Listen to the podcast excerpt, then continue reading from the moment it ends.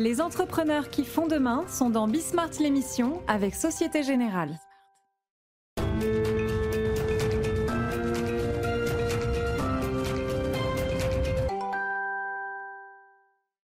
Salut à tous, c'est Bismart. Euh, on est de retour. Alors, euh, ressources humaines. On, va démarrer euh, avec, Philippe Burger et avec l'ensemble. Alors, il est associé capital humain, capital humain. Ça.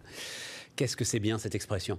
Associé capital humain donc de Deloitte et bah, comme tous les ans d'ailleurs, hein, Deloitte regarde ce que sont les, les, tendances lourdes en termes de ressources humaines. On dit tendances lourdes hein, parce que euh, globalement, alors là encore, hein, euh, c'est une sorte de lieu commun maintenant.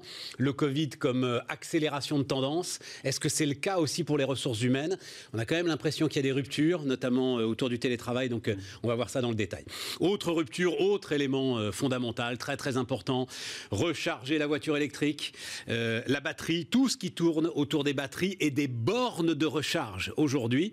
Donc, on va on va aller voir ça avec une entreprise. Alors là aussi, ça m'intéresse beaucoup parce que ça va nous permettre de parler aussi d'un parcours d'entreprise. Euh, j'ai regardé ça, c'est quand même une boîte qui euh, a été visionnaire, qui a commencé, euh, alors que je dise pas de bêtises, mais je crois que c'est avant les années 2000, hein, à faire des, des bornes de recharge pour les voitures électriques. Ça décolle toujours pas. Donc c'est quand même qu'il y a un petit sujet. et puis ensuite, on ira voir du côté de la grande distribution aussi les toutes dernières tendances. Bon, c'est Bismarck l'émission, c'est parti, les ressources humaines donc pour commencer. Philippe Burger, donc, avec nous. Bonjour. Bonjour Philippe, associé Capital Humain. Capital Humain. Euh, pour Deloitte. Alors, Philippe, euh, dernière tendance RH. Euh, on, va les faire dans l'ordre. On a un peu de temps, hein, donc c'est pas la peine de, de, se dépêcher. Voilà, il y a tendance à, aller parfois très très vite. en fait, c'est par binôme. Ça me plaît beaucoup la façon dont tu présentes les choses. on va en voir trois. Je, je, le dis tout de suite et puis on va les on va les égrener ensuite. Appartenance face à éloignement. Et l'éloignement, là, avec les dernières annonces, il va être encore renforcé. Sécurité face à liberté. Et audace face à incertitude. Tout ça est quand même très très intéressant. Appartenance, éloignement. J'ai l'impression que c'est le premier défi des directions des ressources humaines là en ce moment. C'est sans doute le premier défi. C'est alors comme tu le disais, c'est on est dans un monde de paradoxes.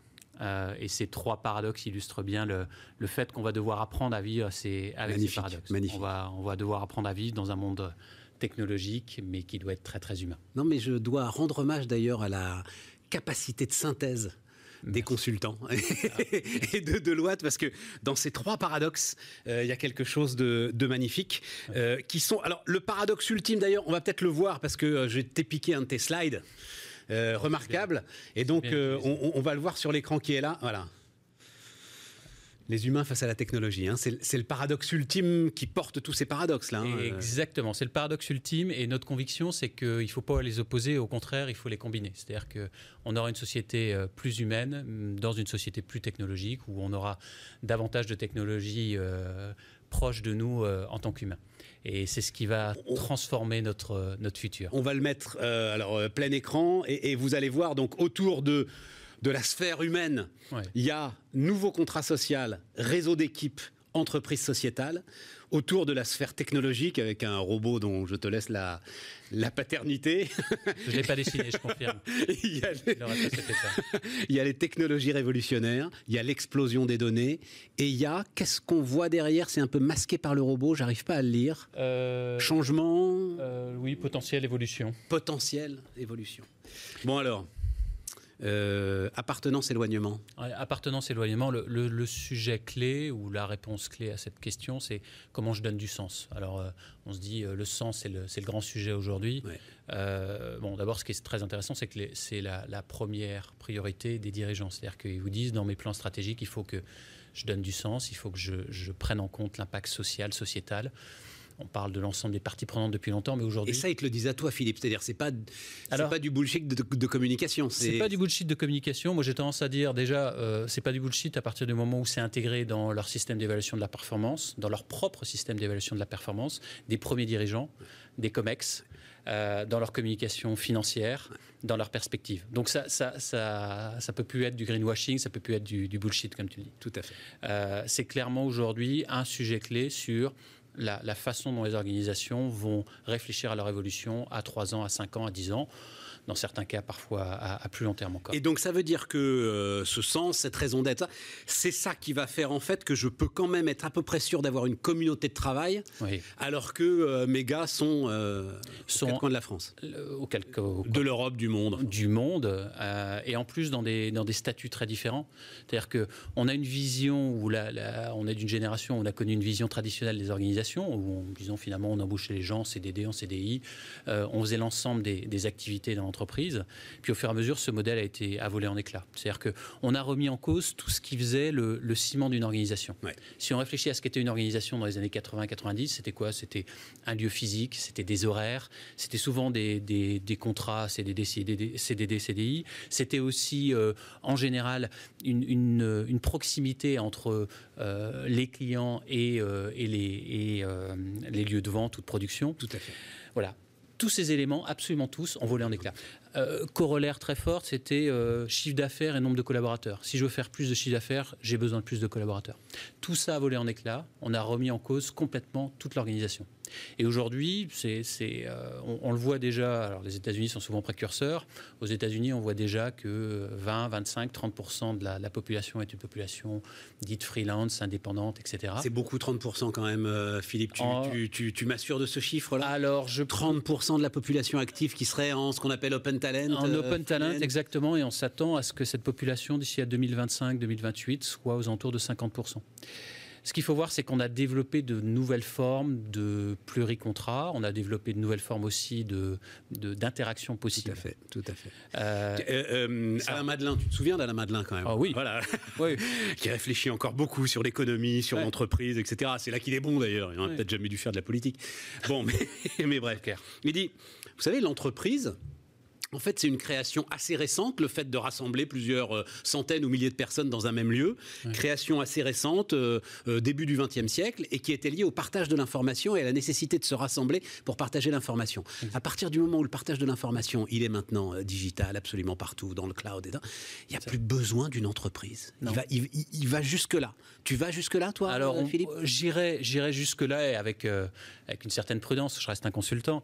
donc, je me méfie des des, absolus. De, prolonger les courbes euh, un peu trop. mais, mais, mais, effectivement, euh, je le rejoins. Je pense qu'on est on est en train de basculer, presque de revenir en arrière d'ailleurs. J'ai une conviction comme quoi on va revenir à une économie dite à la tâche, c'est-à-dire on va réfléchir sur la finalité du travail et la réalisation du travail, non plus liée sur des horaires. Mais, mais c'est presque une autre question. non, mais si, c'est super intéressant. Ça veut dire que tu as un espèce de nœud de manager, dirigeant, créateur de boîtes et tout, et qui agrège les talents au fur et à mesure de leurs besoins. Exactement. Et qui essaye d'en fidéliser quand même un certain nombre, parce que sur certains, il y aura de la concurrence. Oui, les, les fidéliser, puis je pense aussi les aligner. C'est-à-dire, c'est le grand sujet. C'est qu'est-ce qui fait qu'on a envie de travailler ensemble? Euh, avant, on peut avoir effectivement un lieu physique, un contrat. Demain, si c'est plus le lieu physique, si c'est plus le contrat, qu'est-ce qu'il fait? C'est finalement cette, notion de sens, de se dire, je partage les mêmes euh, convictions, les mêmes envies. Euh, je veux avancer dans un sens commun. Euh, et, c'est ce qu'on a illustré. J'avais donné euh, un des exemples qu'on a donné, c'est ce qu'a pu faire Unilever. Unilever avait, créé son, une initiative euh, destinée à, promouvoir un certain nombre de, programmes d'inclusion, mais aussi de responsabilisation. Et bon, vous lirez le, rapport en, détail, mais ce qui est ressorti de ce programme, c'est quoi? C'est que d'abord le niveau d'engagement des gens qui travaillaient sur ces programmes, que ce soit sur une autonomie des femmes, sur une empreinte développement durable plus forte, etc les gens qui travaillaient sur ces programmes, ces initiatives depuis 10 ans, le niveau d'engagement est le plus fort. Donc ça, on peut dire c'est très sympa, ça fait plaisir. Voilà. Ce qui est plus intéressant, c'est que les marques qui sont associées à ces programmes ont une croissance 70% supérieure à celle des autres marques du groupe Unilever. Donc ça illustre très clairement le sujet de comment je donne du sens et comment j'aligne une population qui sera de plus en plus... Et qui à ce moment-là est plus efficace et qui sera beaucoup plus qui efficace. à ce moment-là est plus efficace. Et d'ailleurs, la crise nous l'a, nous l'a montré. Hein. On, a, on a plein d'expériences où grâce à la crise, on a vu un niveau d'engagement plus fort. Oui, mais, mais c'était la crise. Oui, on est d'accord. On ne peut pas tirer des conclusions. ce que euh, nous a dit la DRH de Veolia quand euh, on a discuté ensemble avec elle sur Bismart, allez voir ça, hein. Smart Transfo, l'une de, l'une de nos nouvelles émissions. Euh, ce qu'elle nous dit, moi j'ai cette phrase est très importante. Et dit, mais attendez, on n'a on pas basculé en télétravail. C'est pas ça le télétravail. C'est pas être obligé de rester chez soi et à se débrouiller comme on peut qui est le télétravail. Certainement pas. pour elle, il reste à inventer en fait le télétravail et le management du télétravail. Il reste à inventer. C'est un des challenges euh, quand on, quand on échange avec, euh, avec les dirigeants. C'est un de leurs principaux challenges aujourd'hui. C'est ça. C'est-à-dire comment je tire le meilleur d'une expérience effectivement que j'ai subie, parce que quand j'ai eu les trois quarts euh, de ma population en télétravail et que mon organisation a plutôt bien fonctionné généralement, voire la productivité a nettement augmenté. Euh, dans beaucoup de groupes, on a observé une hausse de productivité de 8-10% quand même. C'est assez Oui, mais c'était la crise. Mais c'était la crise. On était tous en tension sur un truc. Exactement. Et on a gagné en déplacement, etc. Mais comment je tire des enseignements de ce que j'ai subi pour finalement réinventer mon organisation demain. Parce que pour le coup, même si, et je rejoins Isabelle, on l'a subi, je pense aussi aujourd'hui qu'il y a des attentes qui sont différentes. C'est-à-dire que la plupart de la population s'attend à travailler à distance. Les managers ont après managé à distance.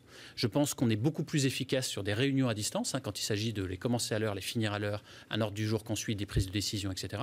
Par contre, on perd énormément de choses. On perd des choses autour du, du, sens, effectivement. Philippe, Philippe, il faut qu'on qu'on avance sur les deux autres quand même, parce qu'on a du temps, mais pas tant que ça. Euh, audace, incertitude. Alors, euh, audace, incertitude, on est, on est dans un environnement qui change de plus en plus vite. Euh, on a parlé un peu d'une stratégie de talent, enfin, ou en tous les cas, d'un potentiel, d'un pool de talent qui est de, en plus, de plus en plus large et moins en moins lié à l'entreprise. Et pourtant, moi, qu'est-ce que je fais aujourd'hui? Je continue à travailler sur des reportings qui sont combien j'ai de TP, d'équivalent temps plein, euh, quelle est euh, ma masse salariale, etc., etc. Je ne parle pas du tout de sujet de comment j'utilise une population plus large, comment je lis la technologie avec mes métiers, comment je reskill, alors désolé pour l'anglicisme, comment je, développe les compétences de mes collaborateurs par rapport à ce que je vais avoir demain ou après-demain. Dans un monde qui change de plus en plus vite. Tu te souviens, je donne souvent cette statistique, mais elle est vraiment à garder sur cette demi-vie d'une compétence. La demi-vie d'une compétence euh, dans les années. Euh, Donc, compétence acquise. Hein. En gros, je sais faire un truc. J'ai appris. et je euh, l'utilise pour mon travail. Et je l'utilise pour mon travail. Voilà. Donc, cette demi-vie d'une compétence, elle est passée de 30, 35 ans dans les années 80 à, moins de 5 ans aujourd'hui. Dans, certains métiers, c'est 3 ans à peine. C'est-à-dire qu'on a à peine le temps d'apprendre une expertise, un métier qu'elle a, qu'elle a changé donc il y a 10-15 ans, j'avais appris un métier, je pouvais m'asseoir sur ce socle pendant 30 ans. Aujourd'hui, je peux m'asseoir sur ce socle pendant 5 ans grand maximum. Exactement. Mais on le voit. Hein. spectaculaire. Mais audace, incertitude, ça veut dire quoi? Ça veut dire que les managers aujourd'hui doivent laisser leurs équipes prendre des risques sans savoir du tout quel sera le, le terrain de jeu de l'entreprise, même dans six mois? C'est ça le truc. Même dans six mois. Voilà, c'est ça le truc qui est très compliqué. C'est ce qui est le plus compliqué à appréhender. D'ailleurs, euh, on, a eu, euh, on a eu un événement avec, euh, avec une, quinzaine de, de CEO hier soir. C'était un des sujets qui ressortait.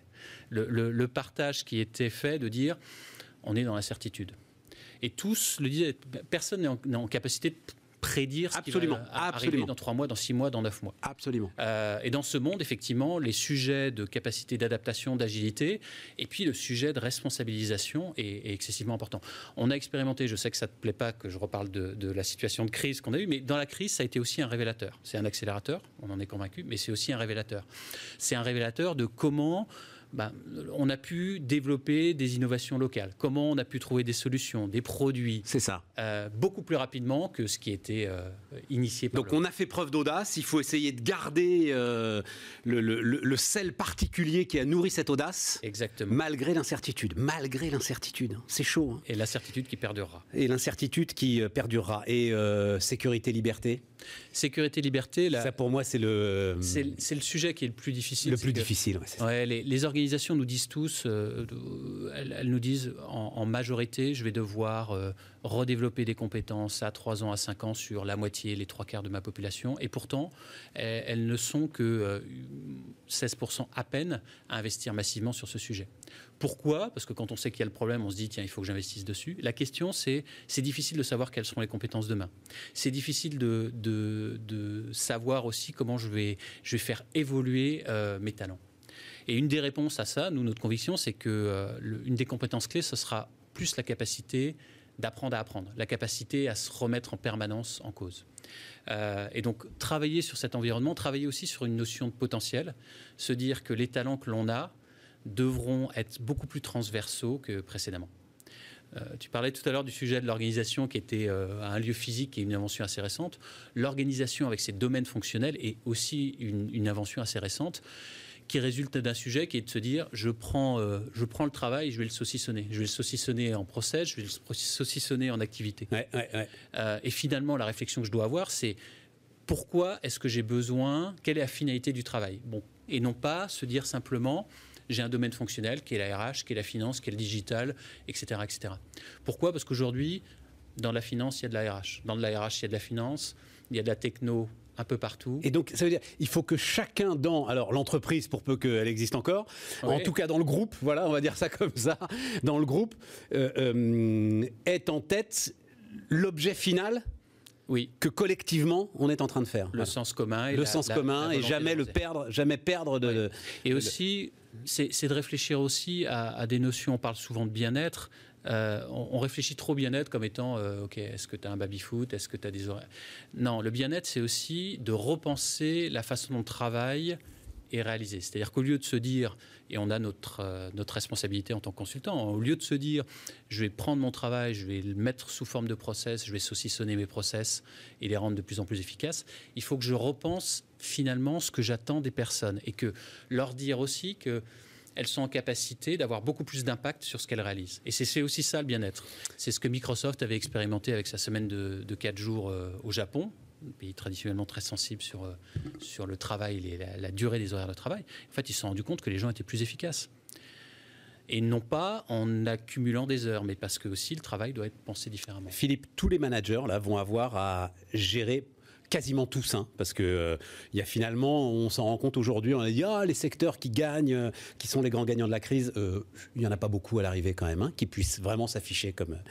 Et donc beaucoup beaucoup de managers, voilà, on va dire ça comme ça, vont devoir gérer la non-performance. Oui. Les objectifs sont à la rue. On ne sait pas d'ailleurs comment les comment les, les, reformater, les reprogrammer, quels nouveaux objectifs donner, etc. Et tout. Comment est-ce qu'on gère la non-performance?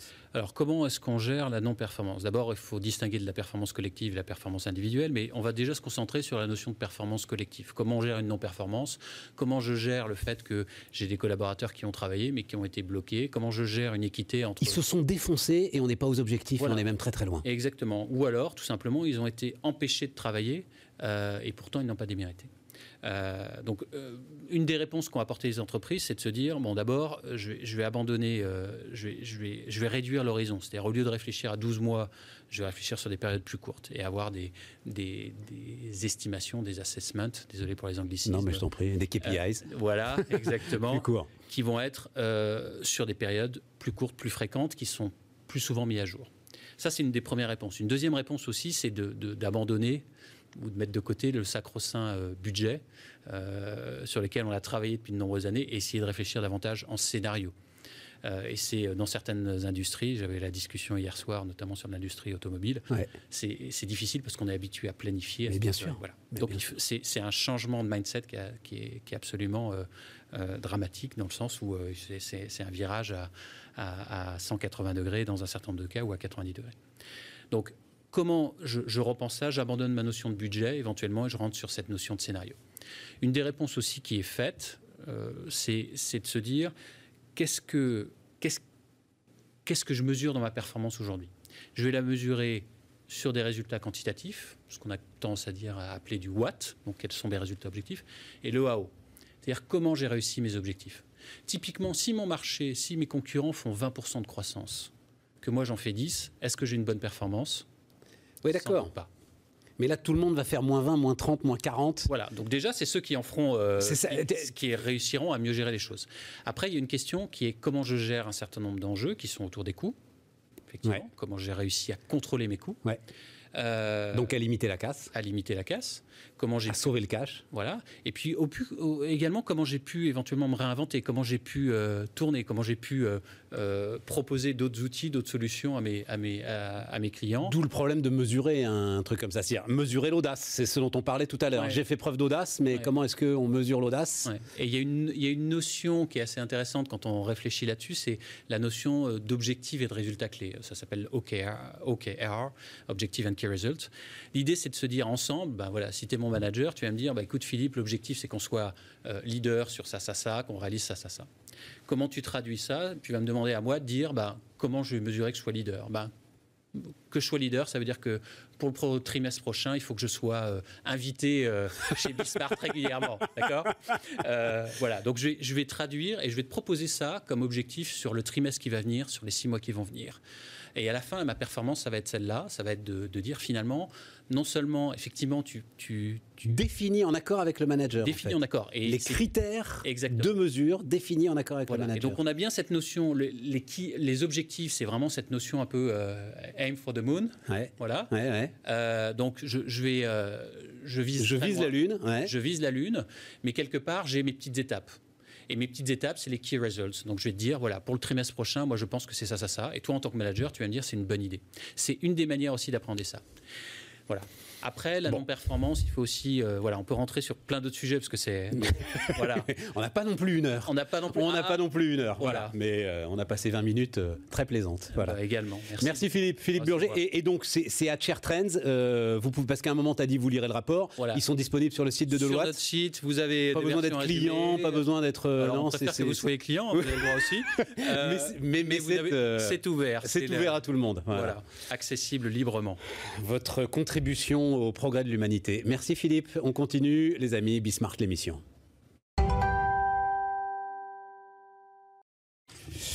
On repart, les amis. On repart avec. Alors, j'ai hum, Hervé Borgoltz. Bonjour, euh, Hervé. Bonjour. J'ai deux interviews dans une interview en fait euh, à faire. Euh, la première, elle est évidente, c'est écrit dessus d'ailleurs, c'est recharger la voiture électrique, donc c'est les bornes de recharge, etc. Mais en, en, regardant votre entreprise, donc qui s'appelle DBT, dont vous êtes le président, j'ai vu aussi une histoire d'entreprise. Euh, sacrément euh, challengée. C'est-à-dire que, euh, j'allais dire, vous avez eu raison trop tôt. Oui, c'est ça quand même. DBT, ça commence votre histoire, vous, avec DBT et avec cette idée que le futur, c'est la voiture électrique. Donc, moi, je suis pas constructeur automobile. Et pour me greffer sur ce futur, il faut que je fasse des bornes de recharge, ce qui est quand même très intelligent. Cette idée-là, vous l'avez quand? 92. 92. J'étais un tout petit peu aidé parce que.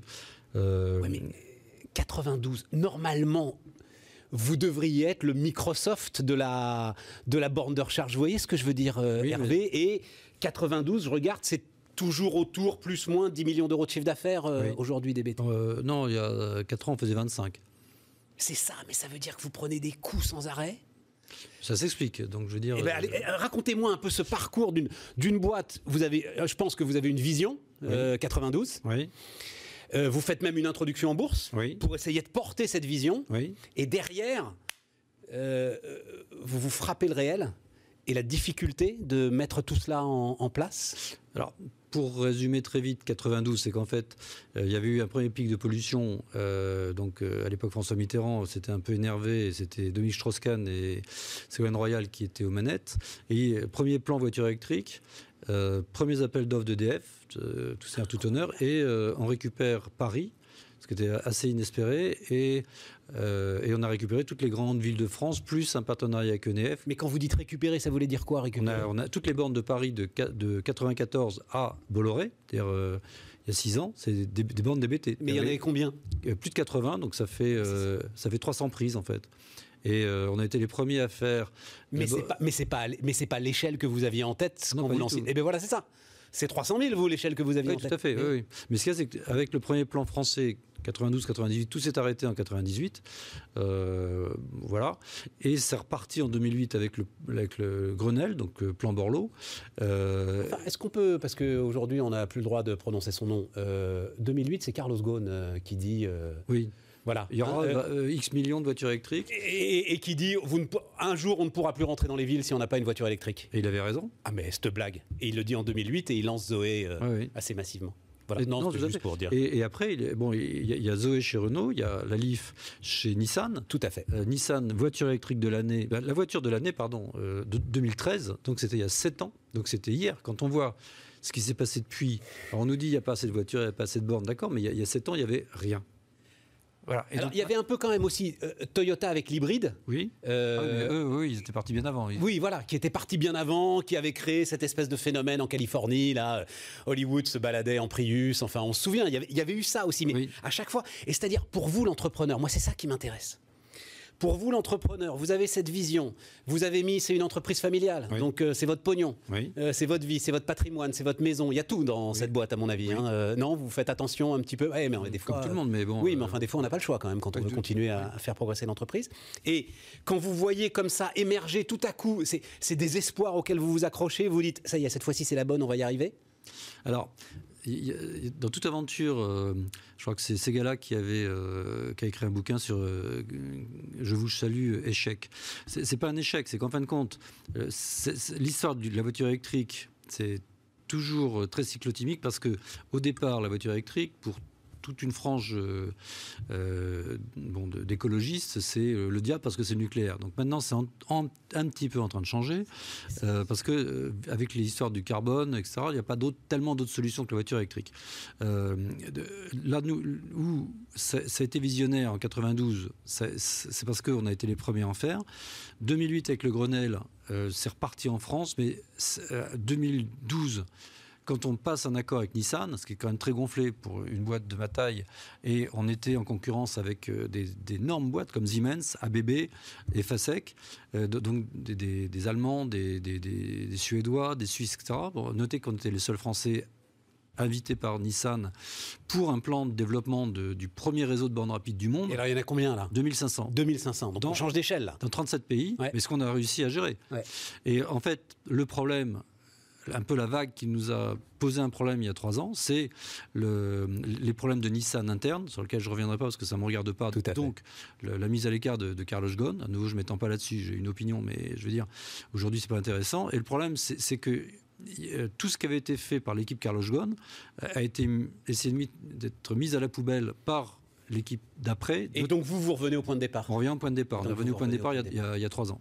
Voilà. Donc. Et tout ça avec, parce que introduction en bourse, tout ça quand même avec un parcours boursier, c'est là où à chaque fois, enfin, je ne sais pas si aujourd'hui, euh, aujourd'hui, enfin, j'ai été regardé, c'est-à-dire que c'est même plus une penny stock euh, l'action des BT, c'est quelques on est, non, on est, dizaines de centaines de, de, On est à 16 centimes, c'est 16 centimes d'euros. Oui, d'accord, mais bon, il y, a, il, y a, il y, a, trois mois avant le Covid, on était à 0,6, donc on, a quand même réussi à, retripler le, le, le, cours de bourse. Bon, euh, maintenant, c'est vrai qu'il y a. Oui, mais c'est des chocs. À ce moment-là, forcément, vous êtes otage. Quand vous êtes otage de spéculations qui euh, ne vous regardent même pas. J'imagine qu'il y a des gars aujourd'hui qui euh, se penchent sur des BT, ils savent à peine ce que c'est. Simplement, c'est dans les algorithmes. Aujourd'hui, il y a beaucoup un effet robot. C'est-à-dire qu'en fait, en bourse, parfois, il y a de l'argent facile. C'est-à-dire quand, il y a beaucoup de, volume sur le titre, ce qui est le, cas de DBT, parce que assez bizarrement, DBT, c'est le quatrième titre au niveau des mouvements.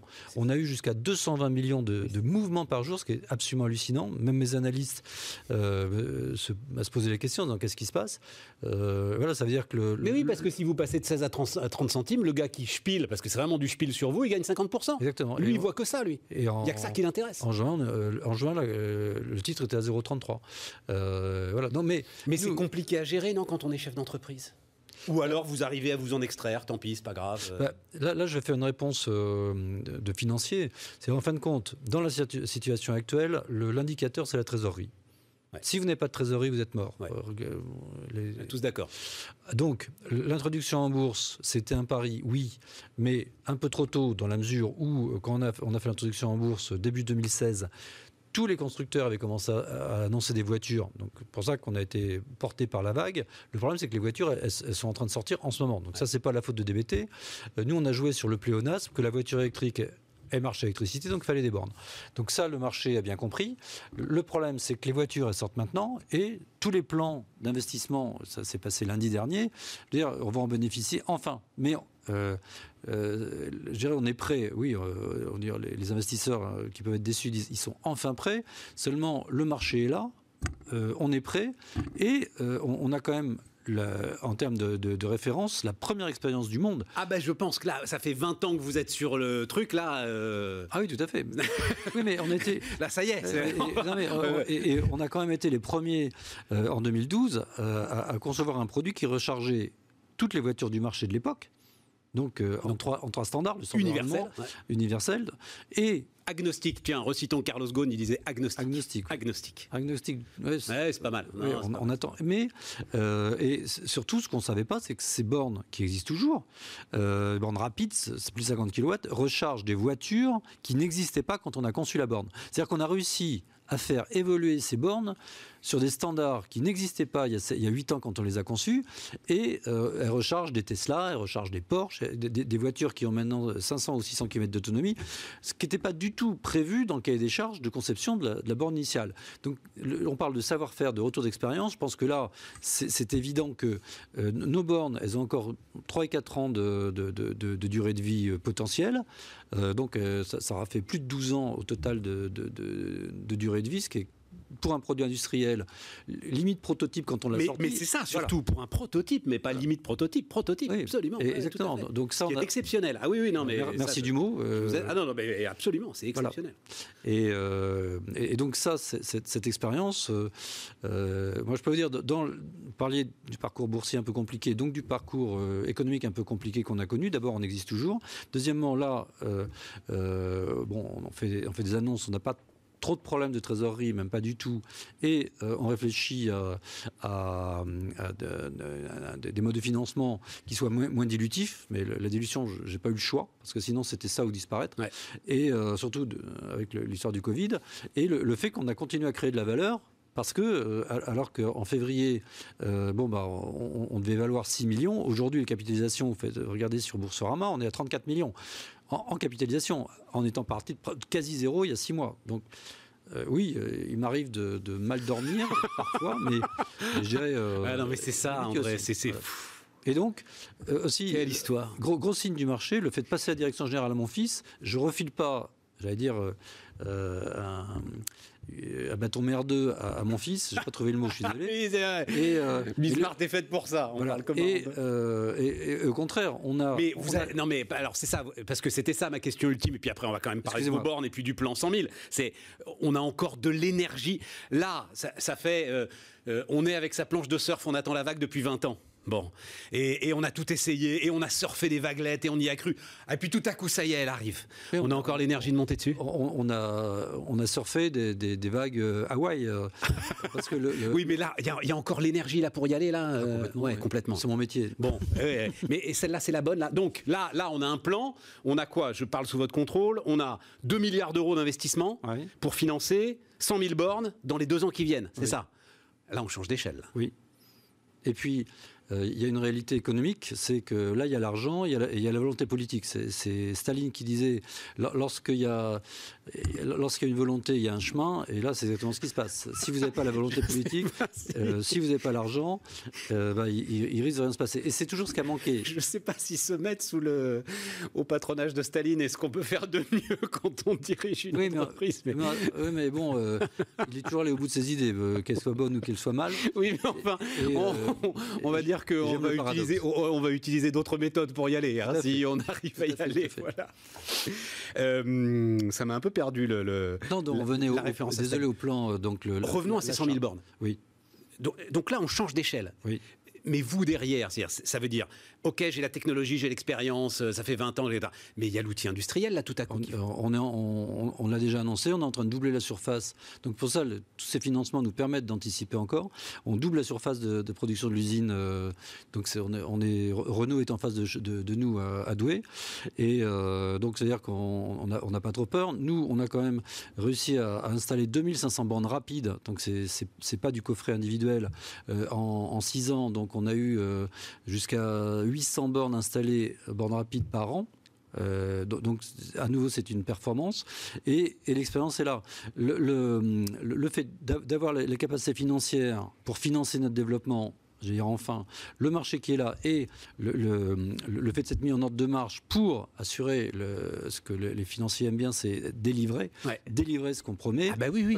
non, puis il n'y a, pas que les financiers, c'est-à-dire qu'on en a besoin maintenant. Ah oui, tout, à fait. Pour qu'effectivement cette euh, voiture électrique euh, décolle, enfin, euh, pour le coup, c'est le réseau de bornes qui va faire que ça fonctionne. Et, et vous avez raison, il faut bien faire la différence entre la borne qu'on peut installer chez soi quand on achète une voiture électrique et qui recharge. Alors là, vous allez me dire, dire à quelle, à quelle puissance. Mais en gros, c'est du 220 basique parce qu'on a la nuit pour recharger. C'est ce que tout le monde a chez soi. Voilà. voilà. Donc ça, c'est en fait, c'est pas totalement notre métier. Là, c'est plus un métier de, de, donc des gens d'Enedis ou des, oui, des gens. Mais celle-là, en fait, elle a aucune importance. Celle qui a de l'importance, c'est la vôtre. C'est la bande rapide. C'est celle. Alors, les, semi-rapides ou les rapides, pourquoi les semi-rapides? C'est qu'en fin de compte, c'est la borne, euh, dire, euh, utilitaire, c'est la borne que vous avez sur le lieu de travail, c'est la, la, borne que vous avez en parking public, etc. Donc on sait qu'on aura 3-4 heures pour recharger, en gros. Donc celle-là, euh, elle est facile, en plus elle est très facile à utiliser, elle est facile à, être installée, ça ne demande rien de, spécial. Après, vous avez, vous avez, les bornes rapides qui sont vraiment les, pompes à essence électriques. J'aime pas trop la comparaison, mais ben, c'est ce qui est le plus facile. Et on oublie toujours une chose, bah oui, mais il faut 20 minutes, etc. Non, c'est pas vrai. Si vous avez le réservoir ou votre batterie, vos batteries à moitié vides, c'est pas une 20 minutes qu'il faut, c'est 10 minutes. C'est exactement comme si au lieu de mettre 70 litres, vous mettez 30 litres dans votre réservoir, bah, vous y passez deux fois moins de temps. C'est exactement pareil.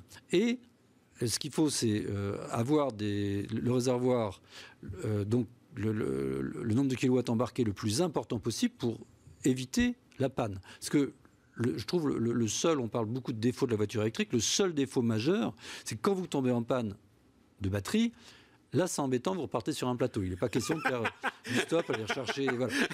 Euh, c'est ça, le, dire, par rapport à tout ce, qu'on, peut dire contre la voiture électrique, le seul avatar de la voiture électrique, c'est celui-là. Quand euh, Carlos Ghosn euh, vraiment commence à, à, réfléchir à fond à la voiture électrique, à ce moment-là, ce qui l'inspire, c'est une start-up israélienne que vous connaissez par cœur, qui s'appelle Better Place. Better Place. Et moi, je trouvais ça absolument génial. Le sujet, c'est on va pas recharger, parce que justement, il y a ces fameuses 20 minutes, on va changer la batterie.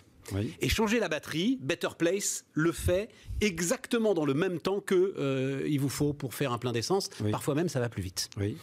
Pourquoi est-ce que ça, ça, ça n'a pas fonctionné? Pourquoi est-ce que c'était pas? Et comme ça, on se retrouve avec un stock de batteries que euh, le, pompiste, parce que ça reste un pompiste, recharge tranquillement quand il veut la nuit, etc. Alors, je commençais par Better Place s'est effondré.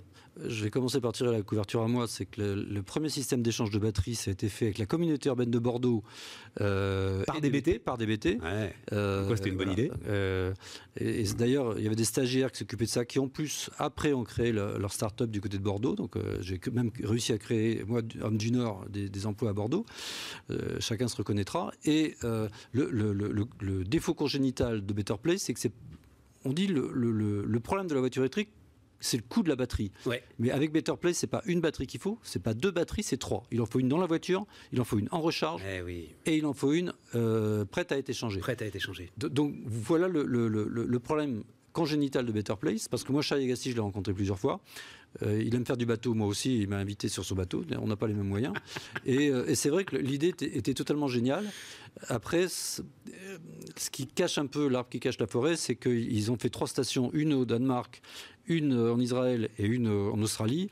Euh, pour euh, la communication, c'était pas évident, et c'est vrai que euh, c'est pas des endroits où, on va tout le temps, quoi. Et non, non, mais effectivement, même, même si l'idée était géniale. Et après, bon, c'était une start-up très américaine où ils, ont, il a levé un milliard et demi de dollars, je crois. Ouais, ça a été. Et il, en a dépensé trois, non deux, plus de deux. donc à un moment, lorsqu'il, après avoir dépensé un milliard et demi, donc je veux dire, à côté de ça, je joue très petit bras moi. et ben, il a redemandé 700 millions de dollars au marché. Le marché lui a dit non. Donc c'est pour ça que ça s'est cassé les figures. Bon, euh, Hervé, on est au bout. Euh, là, il y a toutes les, les planètes sont alignées pour que euh, ça y est, les, choses se passent bien et le plan euh, gouvernemental 2020-2022, 100 000 bornes de recharge, il vous semble crédible, cohérent génial. Non, c'est génial, d'accord, mais est-ce que ah c'est faisable Il est totalement crédible. Totalement crédible. En plus, pour une fois, il y a tous les acteurs euh, importants qui sont réunis autour de la table. moi, si j'ai un message à passer donc Madame la ministre, c'est dire attention, il n'y a que des grands groupes autour de cette table il faut penser aux PME parce que faut quand même, c'est comme une PME qui depuis 92 a Absolument, mais pourquoi elle pense pas aux PME Elle pense aux PME. Pas. Et ensuite. Mais pourquoi vous je, Alors, mais bon, tant pis, on va déborder. Mais pourquoi vous n'êtes pas associé au truc? Enfin, il y a. invité. Mais alors, qui va les faire ces bornes de recharge Je sais pas. Donc c'est ma conclusion aussi. Ce serait bien que la ministre pense. Il y a un label French Lab French ah bah, Fab, pardon. Ah bah, bien sûr. Et je n'ai pas vu le label French Fab dans les déclarations, donc peut-être que c'est un oubli. Mais je pense que c'est important de, de dire, parce que ça reste un, marché de PME, même si les opérateurs doivent être des grands groupes, parce que ça nécessite pour opérer et gérer des, réseaux de bornes, il faut des moyens. Mais enfin, la partie industrielle, euh, si on n'y prend pas garde, tout va venir de Chine. D'ailleurs, une des plus grandes sociétés françaises euh, euh, va annoncer des accords avec des Chinois pour faire. Quelle société française Schneider. Schneider, d'accord. et donc c'est pas une PME. Donc et maintenant, si euh, il n'y a pas l'utilisation de ce label French Fab, ça sert à quoi que les PME s'enquiquinent à avoir le label French Fab si ça sert à rien? Non, mais on est bien d'accord. Et puis, euh, ça sert à quoi qu'on nous fasse des grands discours sur la réindustrialisation si jamais sur un programme euh, aussi emblématique et avec l'expérience que vous avez, on ne vous donne pas. je, n'arrive pas à y croire en fait, pour tout vous dire. Donc, on va on va regarder ça. Justement, venez travailler chez DBT, vous, vous serez plutôt montagne russe. c'est exactement, exactement. Formidable. DBT avec nous et Bismarck qui continue les amis.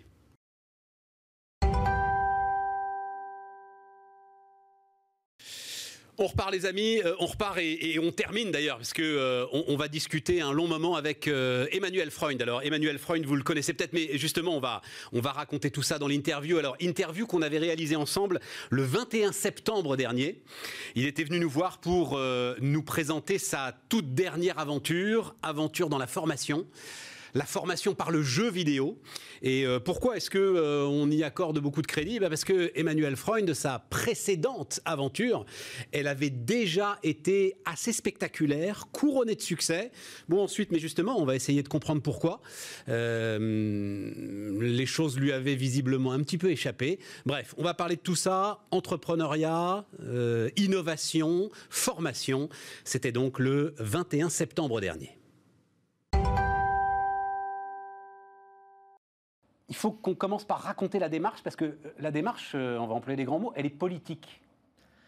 Elle est sociétale plus que politique. Si tu veux. Elle est sociétale, c'est important, pour moi en tout cas. Elle est sociétale, c'est toujours, c'est le truc un peu bête des startups, euh, un, peu, un peu rêveur. Comment tu changes le monde Qu'est-ce que tu pourrais faire pour avoir un impact? Comment tu, comment tu tu changes tête, tu modifies quelque chose qui est là, c'est-à-dire ce qu'on voit, l'emprise des GAFA, le tout, techno, le tout technologique dans tous les sens. Pas le... taper dans le micro. pas, taper, dans le micro. Ils m'ont dit fais comme s'il n'était pas là, t'inquiète. Euh, il est là.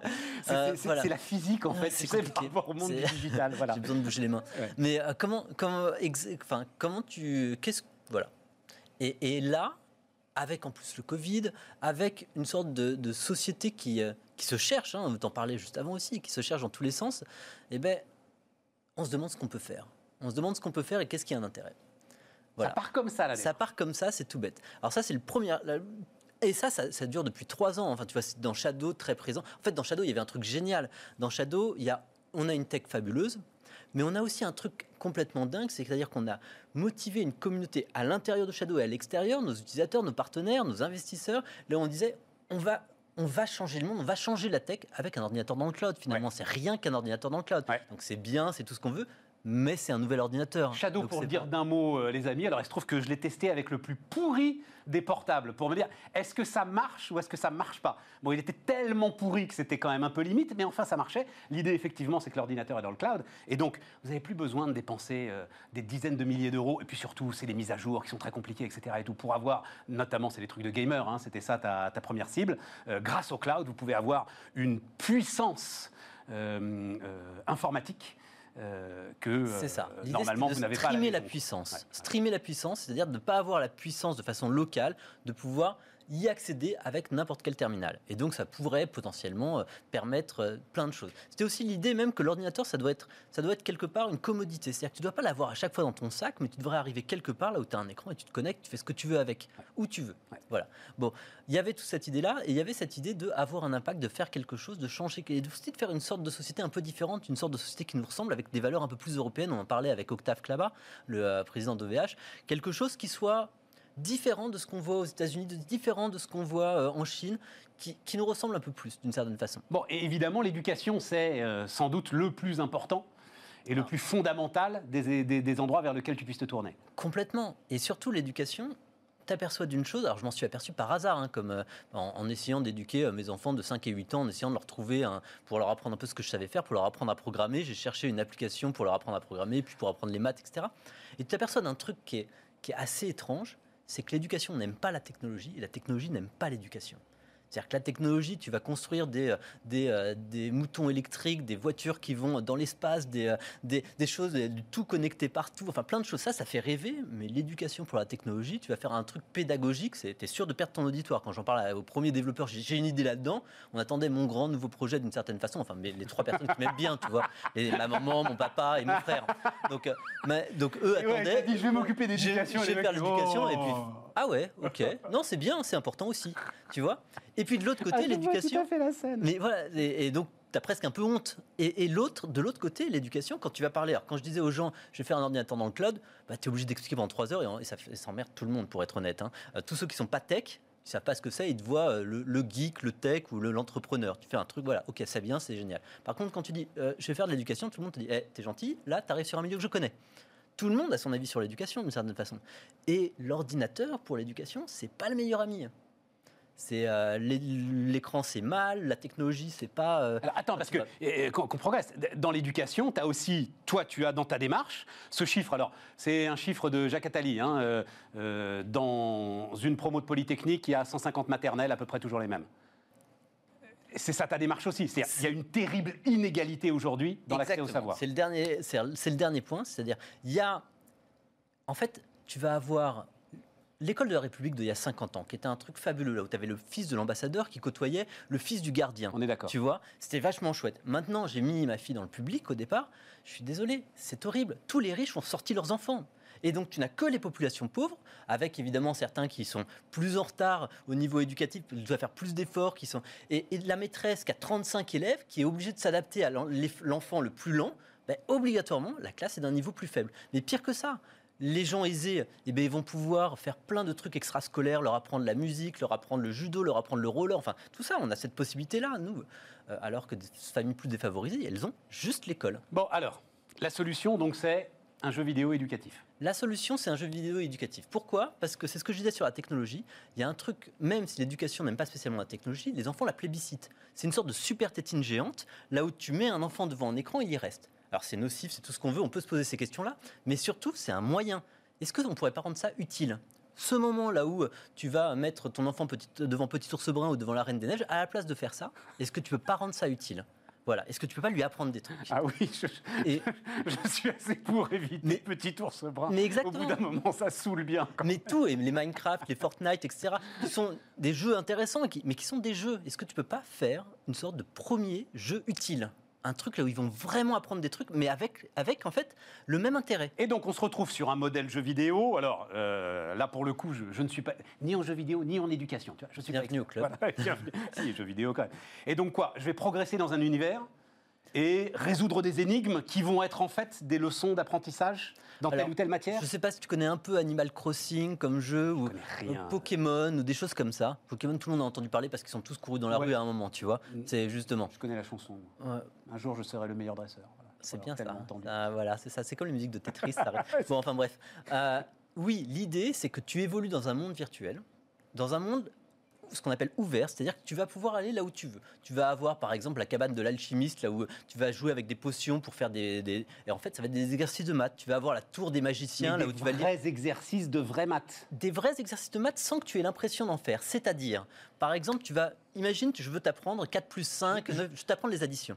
Et eh ben, tu vas aller chez le cuisinier. Chez le cuisinier, tu vas dire, il va te dire, j'ai une recette, il me faut 10 carottes, j'en ai que 4 sur l'étagère. Est-ce que tu peux aller me chercher les carottes qui manquent? Tu vas dans le jardin, tu vas chercher six carottes. Et de plus en plus, il va suivre ça. Il va te donner plein d'exercices comme ça. Et ça marche, ça, euh, Emmanuel. J'ai l'impression que j'ai déjà entendu ça, tu vois, euh, euh, dans ma vie. Et que c'était des doux rêveurs qui, à l'arrivée, n'apprenaient pas grand-chose aux enfants. J'imagine que tu as été prendre conseil auprès de ceux qui maîtrisent évidemment la science pédagogique. Et, ça, ça peut marcher comme, euh, comme Alors, ceux qui. D'abord, effectivement, je suis un doux rêveur. Et au début, quand tu dis je m'y connais en jeu vidéo un peu plus, c'est pas vrai. Je sais pas comment on fonctionne, je sais pas comment on crée un jeu vidéo. Donc effectivement, la première chose qu'on est allé faire, c'est aller voir des gens spécialistes de l'éducation, des gens spécialistes du jeu vidéo, pour demander au premier euh, est-ce que vous pensez que ça marche l'apprendre comme ça avec un jeu, un truc comme ça? Et au second, est-ce qu'on peut faire un jeu marrant quand même qui permet de faire ça et qui quand même attire les enfants autant que les autres trucs, que la Reine des Neiges, que ces trucs-là Les deux ont répondu oui et ont investi. Alors ça veut dire que dans notre tour de table, on a des studios français, euh, des euh, influenceurs qui jouent au jeu toute la journée, des spécialistes, des experts du jeu vidéo. On a aussi du côté éducatif, on a Hachette Livre, je veux dire la première boîte là où, Albert, euh, Hachette va investir avant même que la société soit créée. Tu vois. Et du capital, un fonds d'investissement en seed, en ultra seed, tu vois, qui et un, expert des sciences cognitives, neuroscientifiques, londonien, un des cinq meilleurs neuroscientifiques européens, une, une, une directrice d'école Montessori. Enfin, tous ces gens-là, oui, il y a un vrai besoin, oui, on y croit, oui, surtout, ça n'existe pas. Alors pourquoi? Ça existe en fait déjà dans le jeu vidéo. Dans le jeu vidéo, si, pour ceux qui connaissent, tu regardes, on sait faire, ça apporte un nom d'abord, un nom anglais horrible qui s'appelle le grinding, on sait faire répéter une action des milliers de fois alors que l'action n'a strictement aucun intérêt. Donc dans Minecraft, par exemple, tu vas miner du minerai, tu vois, donc répéter tu prends ta. Il n'y a rien à faire, il faut pas être fort, faut pas. Tu prends ta hache, tu fais ton piolet, tu fais deux fois, et puis tu as un petit truc derrière. Et on peut te le faire, et tu as envie de le faire des milliers de fois. Or, des exercices de maths, tu n'as pas envie. Au bout du dixième, tu en as marre. Donc c'est comment transformer ça, en fait? Bon, bon, bon, bon. non, non, mais je, comprends, ce qui permet d'ailleurs de aussi euh, appuyer sur une notion très très importante. Si euh, jamais l'ensemble de ces investisseurs se mettent autour du berceau de Powers, c'est aussi parce qu'il y a un entrepreneur qui a déjà fait et ça, c'est très très important hein, d'être sur le la deuxième ou la troisième. Enfin, ça facilite. Ça facilite. Les gens vous connaissent un peu plus. Euh, on a eu le temps de, on a eu le temps de prendre des verres, de discuter boîte, de l'avenir. De... Tu sais construire une boîte, tu sais gérer les actionnaires, tu sais, enfin voilà tout ça, etc. Et tout. Maintenant, ensuite, l'étape de développement, c'est quoi? J'imagine que, enfin, tu disais tout à l'heure, les Gafa, les Chinois. Donc, tu as, des ambitions. D'ailleurs, Powers, c'est quand même euh, très international. C'est international, j'ai des ambitions internationales. Euh, et puis c'est le développement par brique, là, comment ça va se développer maintenant Alors un jeu comme ça, ça prend très longtemps à développer. C'est justement pour ça que ça n'existe pas. Ça prend 4 ans à développer. C'est pas une petite étape que tu fais. Ça prend 3-4 ans. Mais en fait, dans l'étape de développement du jeu, tu as plein de sous-étapes avec une première étape, par exemple, dans 3 mois, là, ce qu'on appelle l'early access, là où déjà on va distribuer des premiers tests du jeu pour que les gens puissent regarder, tester, etc. Surtout qu'il y a un composant additionnel dans ce jeu-là, qui est l'intelligence artificielle, qui est à peu près le seul domaine, là on s'y connaît un peu. C'est-à-dire que l'intelligence artificielle, tu as une sorte de réflexion à l'intérieur qui va être une sorte de professeur particulier pour chaque enfant, avec qui les parents vont pouvoir interagir, pour savoir ce qu'a fait l'enfant, pour pouvoir diriger ça un peu mieux, pour pouvoir tout ce que tu veux. Donc l'idée, c'est là où on paye d'ailleurs. Hein, euh, enfin, dans ton modèle économique, c'est là où. Dans mon modèle économique, l'application est complètement gratuite. Et puis les parents qui ont envie de s'impliquer, effectivement, ils peuvent payer d'accord, pour que ça soit vraiment accessible à tous. Euh, donc, dans trois mois, tu vas avoir déjà des choses à tester, et, nous, ça va nous permettre aussi de construire le truc de voir ce qui marche, ce qui marche pas, de construire cette intelligence artificielle, de, et de se poser la question avec tous les gens autour de nous qui ont envie de participer, de toutes les, enfin, l'éducation, ça touche à plein de sujets. C'est comme tu le dis aussi politique, sociétal. Donc la question de, est-ce que tu vois, c'est, très drôle. Quand j'ai commencé à dire je vais faire euh, de l'éducation sur un truc comme ça, les gens m'ont dit mais tu n'y connais rien. L'éducation, c'est Socrate, c'est l'amour du professeur. L'éducation, c'est euh, c'est pas un écran, c'est la sociabilisation, c'est Montessori, c'est des choses comme ça. Ben justement, savoir l'impact de l'écran par rapport euh, à l'enfant, savoir s'il faut passer d'une récompense matérielle, vulgaire, euh, pour apprendre à une récompense noble qui est la satisfaction d'apprendre, par exemple, toutes ces questions-là, on va les faire avec plein de gens et on aura les résultats directement dans le jeu. C'est super intéressant. Avait, ah, moi, ça me passionne, évidemment. C'est euh, passionnant, c'est vrai. Est-ce que est-ce que c'est le dialogue, la maïotique, l'accouchement, blablabla Exactement. mais en tout cas, il faut faire quelque chose. Voilà. Donc, euh, l'ensemble de ceux qui disent ah mais non, euh, bah si, au moins tu te bouges. Oui, voilà, discutons-en. Et justement, ça commence à un jeu, c'est un mouvement, et on va pouvoir tous avec quelque chose de concret. Tu vas pas pouvoir discuter sur un plateau de télé. c'est quoi ton échéance? C'est 3-4 ans avant de lancer un produit à peu non, près cohérent pas du tout. Non, ça va. Ça va être 3 mois comme ça. Hein. Dans 3 mois, il va déjà y avoir des itératifs, des petites choses petit à petit. Mais comme on a fait sur Shadow, qui sont justement les cycles que je maîtrise bien. Dans 3 mois, on va avoir déjà 7000, 10 000 personnes. Dans un an, on sera déjà international en bêta. Et il y a plein de jeux maintenant. On connaît ces mécanismes aussi. Il y a plein de jeux qui vendent à des millions d'exemplaires alors qu'ils sont même pas sortis. J'ai dû mettre 3 interviews à comprendre Shadow. Ah oui, c'est normal. Moi, j'en ai mis 10. toi, toi, t'en as mis 10 à pouvoir. Non, mais moi, j'en ai mis. On a mis. Bah, il y a un autre, il y a un autre euh, entrepreneur extraordinaire qui sera là demain, euh, Mathieu Becher, Klaxoon. Pareil, j'ai dû mettre euh, trois ou quatre interviews à comprendre Klaxoon, mais voilà, on est là, c'est sur le bureau, mais on en parlera demain. C'est l'organisation des réunions, comment réfléchir à plusieurs, justement, c'est quelque chose d'absolument génial. Bon, mais alors Shadow quand même pourquoi tu n'es plus à la tête de Shadow? Pourquoi tu t'occupes de ça alors que Shadow, c'est pas non plus Microsoft aujourd'hui? Il reste du boulot à faire. Il reste plein de boulot à faire avec Shadow. Il y a mon cœur, il y a toute une partie de mon cœur qui est toujours dans Shadow aussi, évidemment. Je suis toujours actionnaire, je suis toujours au conseil d'administration de, de, Shadow. Donc je suis encore très présent dans Shadow. Et, euh, effectivement, j'ai une sorte de. Euh, euh, c'est mon bébé. C'est mon bébé, tu l'as vu naître, tu l'as vu grandir, je l'ai fait grandir. Donc évidemment, quitter Shadow, c'est hyper dur. Alors pourquoi je quitte Shadow? En fait, on est arrivé à un moment où il y avait deux écoles. On a, fait, on a levé plus de 100 millions, mais vraiment plus de 100 millions. Donc on a des actionnaires. Et là, ma position de do elle n'est pas toujours compatible avec quelque chose d'un peu rationnel, surtout du rationnel aujourd'hui.